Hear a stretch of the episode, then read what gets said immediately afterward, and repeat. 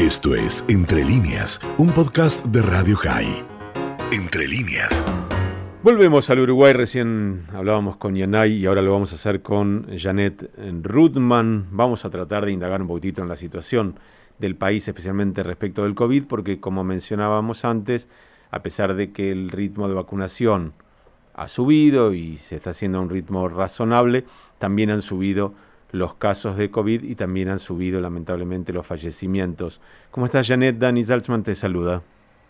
¿Cómo andas, Dani? Bien, contame un poquitito. Escuché, no escuché a Yanay recién, para no repetir, porque habrá dicho, si le preguntaste sobre eso, debe haber dicho algo parecido. No, en realidad hablamos de otro tema absolutamente distinto, ah. nada que ver, pero sí mencionó eh, el tema de que a pesar de la vacunación todavía la situación es complicada. Contame un poquitito. La situación, eh, la situación del COVID eh, es complicada porque hay, este, lo que nos preocupa más que nada es la cantidad de gente que hay en CTI, que son 516 en este momento, y este, ayer han muerto 63 personas, y bueno, y eso es muy complicado. Pero, pero, pero, este, nosotros no tenemos en este momento ningún tipo de cuarentena, y el, el presidente, ayer le preguntaron si le importaba las muertes, porque un, un tema con un periodista que salió a decir que el presidente debería ser el mismo el que anunciara las muertes y no los periodistas, a lo cual el presidente no contestó, por supuesto, pero dio una nota que dio, dijo de que para él era importante cada muerte, no eran 60 ni tanto cada muerte que había habido, y que simplemente que él hacía, hacía caso a lo, a lo que le mandaba Legach, que es el grupo de asesores, que digamos que él, por supuesto que eh, las muertes le parecían terribles, pero que se estaban viendo nuevos indicios, que es lo que estamos viendo, indicios a la baja de los contagios, no de las muertes exactamente, pero sí de los contagios y, y de, en general, de la gente que ingresa a CTI. Se está viendo en las gráficas y la vacunación crece a ritmos muy acelerados. Hoy día tenemos el 30% con, las, con una dosis y un 9,4 con las dos dosis, lo cual se estima que en las próximas semanas el tema cambie radicalmente. Sí, uno imagina más que nada porque tiene la experiencia de Israel, que es cercana, que uno la sigue, pero también ha sucedido en el Reino Unido y en algunos lugares de Estados Unidos, que en tanto la vacunación avance, especialmente en los grupos de riesgo, si bien no es tan rápida la detención de contagios, sí empieza a bajar muy rápidamente la cantidad de personas que necesitan, por ejemplo, eh, asistencia respiratoria y por supuesto también aquellos que lamentablemente pierden la vida. Me imagino que es un proceso, lo que pasa es que uno se pone ansioso y cree que con una dosis ya las cosas mejoran rápidamente. No es así. El tema es que en Uruguay, por ejemplo, yo recién, antes de hablar contigo, tenemos una aplicación que se llama Coronavirus, en el cual nos dice eh, viste, si te estuviste en contacto con alguien que tuviera corona, pero a su vez te dice la cantidad de gente vacunada, la cantidad de gente que está en CTI, la cantidad de camas que hay en CTI. En este momento hay como 280 camas libres en CTI. Y se ha hablado ya hace semanas, se han venido hablando gente del sector médico, algunos, hablando del colapso, que ya colapsa, que mañana colapsa, que pasado colapsa, pero la verdad que estamos bastante lejos de colapsar. Sí, Uruguay tiene una ventaja también geográfica, que es que al no ser tan extenso, el, traslado de pacientes entre un lugar con camas libres o con camas ocupadas a un lugar de camas libres tampoco debería ser tan complejo. Lo digo porque eh, a veces en las extensiones a las que estamos acostumbrados en la Argentina, un paciente que esté en una provincia o en un pueblo remoto, eh, conseguir una cama de terapia intensiva y llegar con vida a ella, por ahí es más complejo. Además de eso, eh, el tema que primero que quedó para mí de muy de manifiesto el sistema de salud está mucho mejor de lo que nosotros pensábamos, porque realmente a veces las cosas no son como uno piensa y a veces te para peor y a veces te para mejor. Realmente es, es, bastante mejor. Lo que no está mejor es que la gente se cansó del tema de quedarse, de, la gente no está haciendo mucho caso el tema de la burbuja. El domingo, el sábado de tarde, yo acompañé a una amiga al, al vacunatorio del aeropuerto, en el cual es un vacunatorio muy especial porque vas con el auto, te vacunan con el coche y, y claramente este veníamos y en la Rambla estaba lleno de, grupos de gente junta, entonces digo, ahí eh, digamos la oposición lo que pide es cuarentena, pero es al revés, me encanta estar en Twitter, yo vivo en Twitter y veo como los argentinos que tienen cuarentena, la cuarentena que tienen en este momento, no la quieren y los uruguayos están pidiéndola. Entonces es, como un poco, ¿no? Es como una contradicción. La pregunta, la pregunta porque nosotros acá tenemos el déficit de vacunas, la pregunta es si Uruguay ya tiene eh, la cantidad de vacunas necesarias para inmunizar a más del 50-60%, que es ese finalmente, porque aquí yo me quiero vacunar, cumplo esta semana 57 años y me faltan 200 años para que me llegue una vacuna y, no tengo forma de conseguirla. Acá fue por agenda, fue por agenda, además no existió eso del vacunatorio VIP en lo más mínimo. El, el presidente se vacunó y ni siquiera se vacunó primero, se vacunó cuando le tocó a la gente de su edad. Sí, bueno, yo, yo descubrí ahora con el coronavirus que no soy VIP. Me llevó tiempo. ¿Que no qué? No soy VIP. Sí.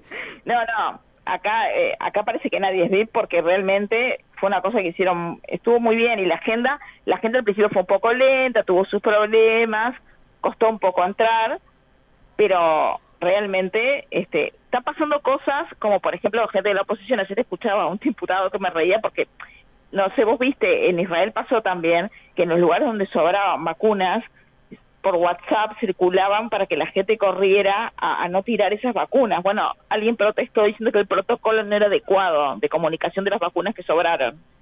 Por eso te digo que como que hay que escuchar todas las voces y no yo siento leyendo mucho las redes que hay muchas voces como que nada les viene bien, ¿no? Que que van como en una dirección de la crítica facilista.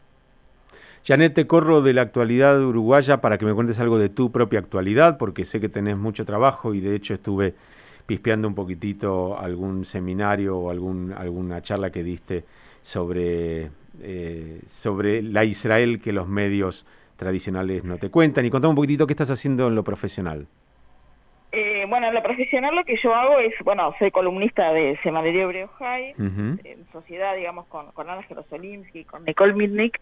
Y bueno, esa charla, no, no es que soy, digo, esa charla fue una, una oportunidad que me llamaron de, de esa universidad de Madrid a dar una charla y me dijeron, porque en un seminario de charlas sobre diferentes temas de a chicos de relaciones internacionales, y me pareció interesante dar esa dar una visión de lo que está pasando en los medios de comunicación respecto a Israel, más que nada centrada, yo la centré la charla en, en la gente que, por ejemplo, seguramente lee todo el tiempo la prensa española, que es muy contra Israel.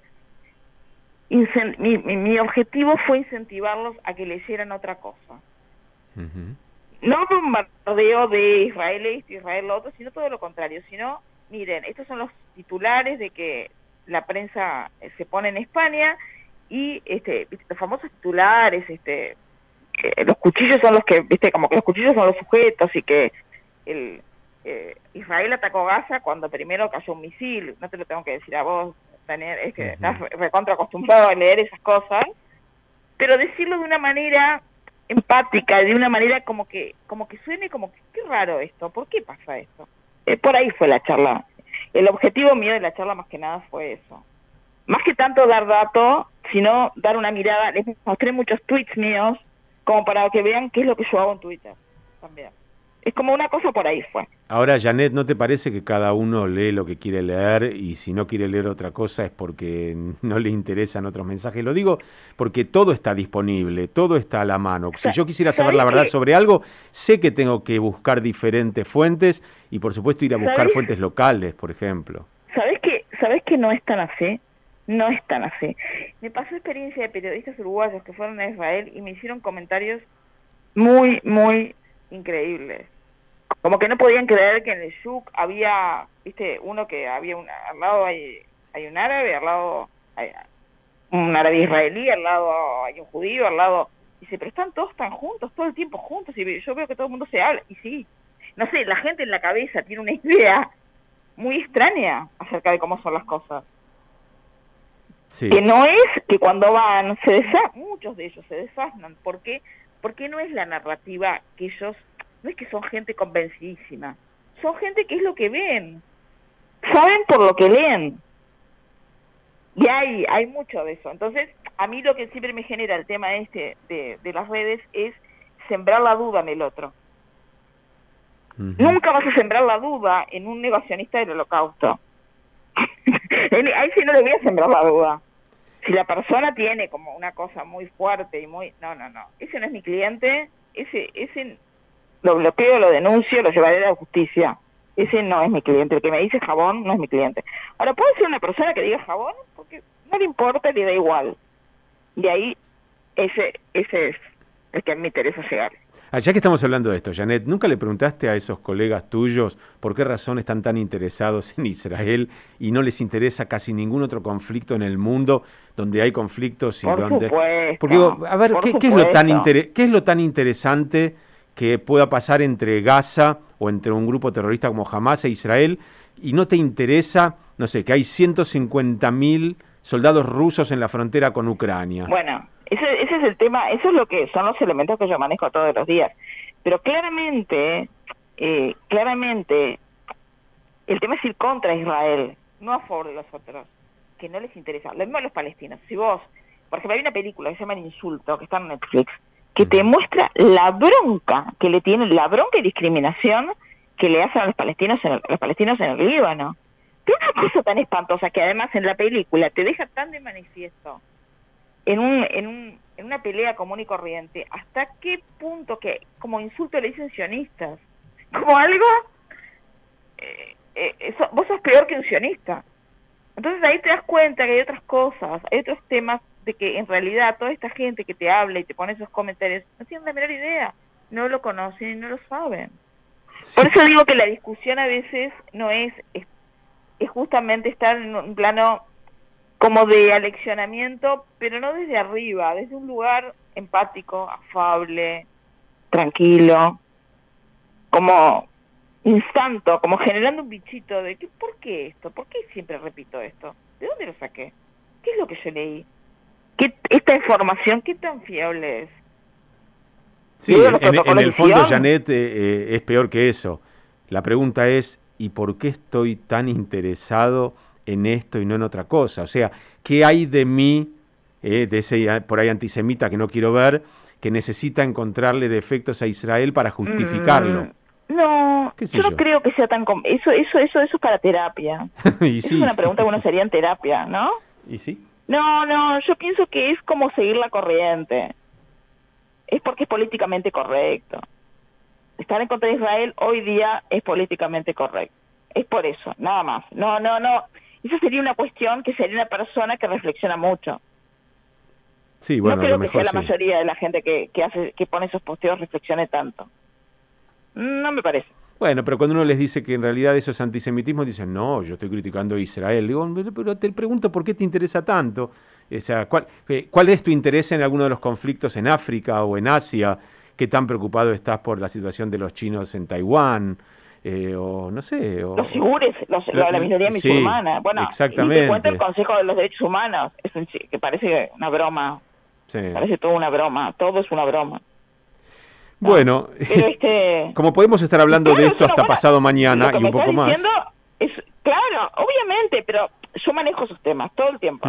Todo lo que me estás diciendo eh, eh, a, la, a la enésima potencia, pero lo que trato es justamente cada vez más con la experiencia de trabajar mucho en eso, cada vez más les busco como la patita esa del pensamiento del por qué, de por qué estoy pensando en esto, sé algo de esto, ¿qué tanto sé de esto? ¿Qué es lo que vi? Sí. ¿Qué tanto conocimiento tengo? Y, y, vos te das cuenta que hay, hay series israelíes y un montón de cosas que ayudan a desasnar muchas cosas. Pasa eso. Yo te quería comentar un taller que estoy haciendo de, libros, de literatura. sí, porque a mí me encanta me encanta la literatura y me encanta, yo soy una lectora desde toda mi vida, pero en los últimos años, a pesar de que yo hice, estudié, ¿no? Relaciones internacionales y muchos años hice cosas de marketing y trabajo todavía hasta el día de hoy, trabajo en, en, en una empresa de investigación de mercado, porque, viste, son esas cosas que uno sigue haciendo toda la vida y bueno, las seguís haciendo pero, pero, lo que a mí me gusta realmente es la literatura, y ahora estoy haciendo un taller en la Beneverit, y tengo el apoyo de una chica que me, que, me ayuda a pila, que se llama Nati Rosencrantz, que es la gerente de proyectos de Beneverit Uruguay, y lo que hago es, una vez por mes, leemos un libro. Y este, y mañana vamos a leer Historia de una vida, de Aaron Appelfeld, que es un escritor, que es brillante, y es muy conocido en Israel, en España, y...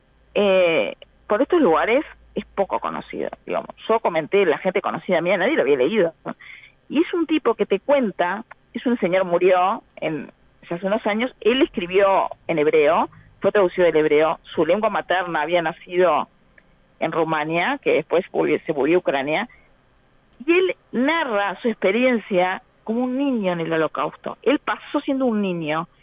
Él no narra su experiencia en los campos, él narra su experiencia en los bosques.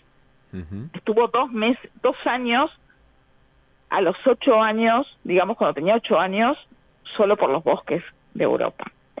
Y lo que narra es maravilloso, es decir, su contacto con la naturaleza y qué es lo que lo salvó.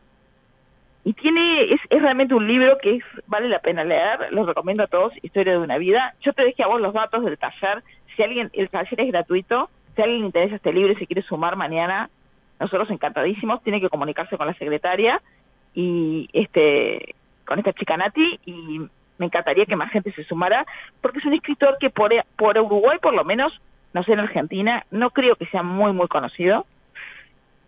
Y en España es bastante conocido. En España el país de Madrid le ha dedicado muchas entrevistas. Ergo, otro tema que el país de Madrid, cuando vos a la parte cultural, a los escritores israelíes los trata genial. No tiene nada que ver con la parte política.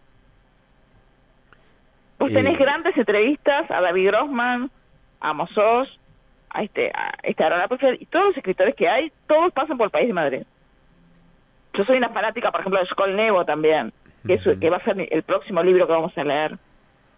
Que son escritores brillantes. Edgar Keret, que no son de, no son los escritores más conocidos que la gente cuando habla de escritores este nombra de los nuestros, digo, ¿no? bueno, vamos a agregar los datos entonces para aquellos que quieran participar del taller de literatura a la nota esta que estamos haciendo para que aquellos que quieran puedan, eh, puedan hacerse de, ese link y, poder contactarse. Janet, es un placer charlar contigo, te mando un abrazo grande y cuídense mucho. Bueno, gracias, gracias Daniel. Hasta luego, chao, chao. Chao, Janet Rutman desde Uruguay. Esto fue Entre líneas, un podcast de Radio High. Puedes seguir escuchando y compartiendo nuestro contenido en Spotify, nuestro portal radiohigh.com y nuestras redes sociales. Hasta la próxima.